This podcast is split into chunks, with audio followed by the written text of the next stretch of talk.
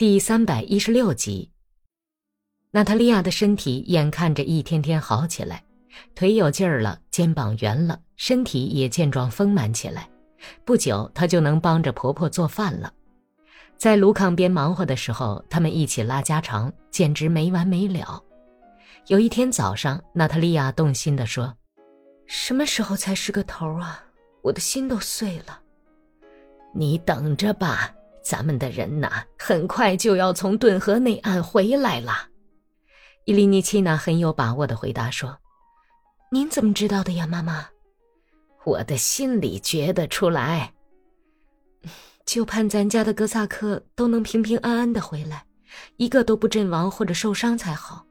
要知道，格丽莎是个喜欢蛮干的人。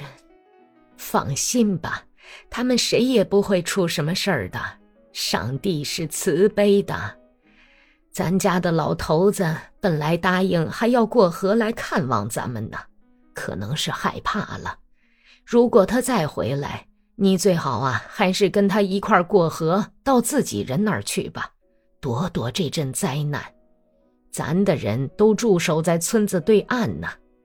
前几天你昏迷不醒，躺在床上的时候，这天刚蒙蒙亮。我下顿河边去打水，听见阿尼库什卡从对岸大声叫喊：“好啊，老太太，老头子向你问好呢。”格丽莎在哪儿啊？娜塔莉亚小心翼翼地问。他正在远处指挥着他们这伙人呢。伊利尼奇娜老实的回答说：“他在哪儿指挥呀？大概是在韦申斯克，不会在别处。”娜塔莉亚半天没有说话，伊利尼奇娜扭过脸朝他一看，大吃一惊，忙问道：“哎呦，你这是怎么了啊？你哭什么呀？”娜塔莉亚没有回答，把脏围裙捂在脸上，轻轻地抽泣起来。“哎呀，别哭了，娜塔六什卡，哭是没有用的。如果上帝保佑，我们还能看到他们活着回来。”你自个儿要多加小心，少到院子里去，不然叫那些反基督的家伙看见了，他们就会盯上你。厨房里突然暗下来，有一个人影子从外面遮在窗户上。伊琳妮奇娜转脸朝窗户一看，啊呀叫了一声：“哎呀！”是他们，是红军。娜塔六十卡，快快躺到床上去，假装是病人。嘘，可别发生意外的事，用麻布盖起来。娜塔莉亚吓得直哆嗦，刚躺到床上，就听到门吊响了。一个身材高大的红军战士弯着腰走进了厨房，孩子们紧紧抓住脸色煞白的伊琳涅奇娜的衣襟。伊琳涅奇娜本来是站在炉炕旁边的。就地坐在板凳上，打翻了装着煮好牛奶的罐子。红军战士迅速地把厨房扫了一眼，大声说道：“请你们不要害怕，我不吃人，你们好啊！”娜塔莉亚装病，直哼哼，脑袋上蒙着麻布。米沙特卡却翻着眼看了看进来的人，高兴地报告说：“奶奶，就是他，在咱们家攻击的那个家伙，记得吗？”红军战士扔掉保护色的制帽，咂了一下舌头，笑了：“哼，认出来了，小坏蛋，你还记得那只公鸡的事儿啊？不过女主人有事儿求你，你能不能帮我们烤点面包啊？我们有面粉。”“呃，可以，好吧，我给你们烤。”伊利尼奇娜没有看客人，擦着洒在凳子上的牛奶，急忙应承说：“红军战士在门口蹲下来。”从口袋里掏出烟盒包，一面卷着烟，一面开口说：“天黑前烤的好吗？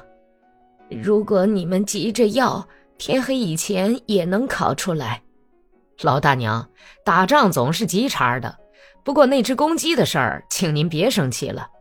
哎呀，我们可没拿它当回事儿，全是孩子胡闹，不该记得的事儿也瞎说一气。不过你倒真是个小气鬼啊，小家伙！好心肠、爱说话的客人笑着对米沙特卡说：“你为什么总像狼一样瞅着我呀？啊，过来，咱们好好谈谈你的攻击。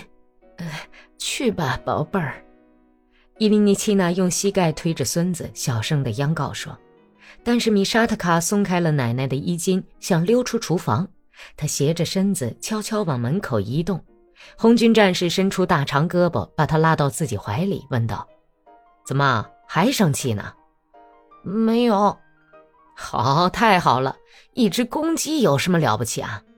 你爸爸在哪儿？在顿河对岸吗？”“在顿河对岸。”“那就是说在和我们打仗了。”米沙特卡被这一阵亲热的话儿逗得高兴地说：“他指挥所有的哥萨克嘞！”“哦，小家伙，你就胡说吧！”“不信你问奶奶呀！”多嘴多舌的小孙子把奶奶弄得简直不知如何是好，只是拍着手巴掌，叹起气来。“是指挥所有的哥萨克吗？”红军战士不解地追问着。“嗯，可能不是所有的。”被奶奶投来的凶狠目光弄得不知所措的米沙特卡，已经是不那么有把握的回答说：“红军沉默了一会儿，然后斜眼看着娜塔莉亚问道：‘这个年轻女人有病是吗？’她害了伤寒病。”伊利尼奇娜不情愿的回答说。两个红军把一袋面粉抬进厨房，放在门槛旁边。一个红军士兵说：“女主人，快生炉子吧。”傍晚我们来拿面包，不过小心一点啊，要烤出真正的面包，否则你可要倒霉。我尽力考吧，伊琳尼奇娜回答说，心里高兴的不得了，因为新来的人打断了这场危险的谈话。米沙特卡也从厨房里溜了出去。一个红军战士头朝着娜塔莉亚点了点，问道：“他害的是伤寒病？”“是的。”红军战士们小声嘀咕了几句，就走出了厨房。走在最后的红军战士还没有转过街角，顿河对岸就响起了步枪射击声。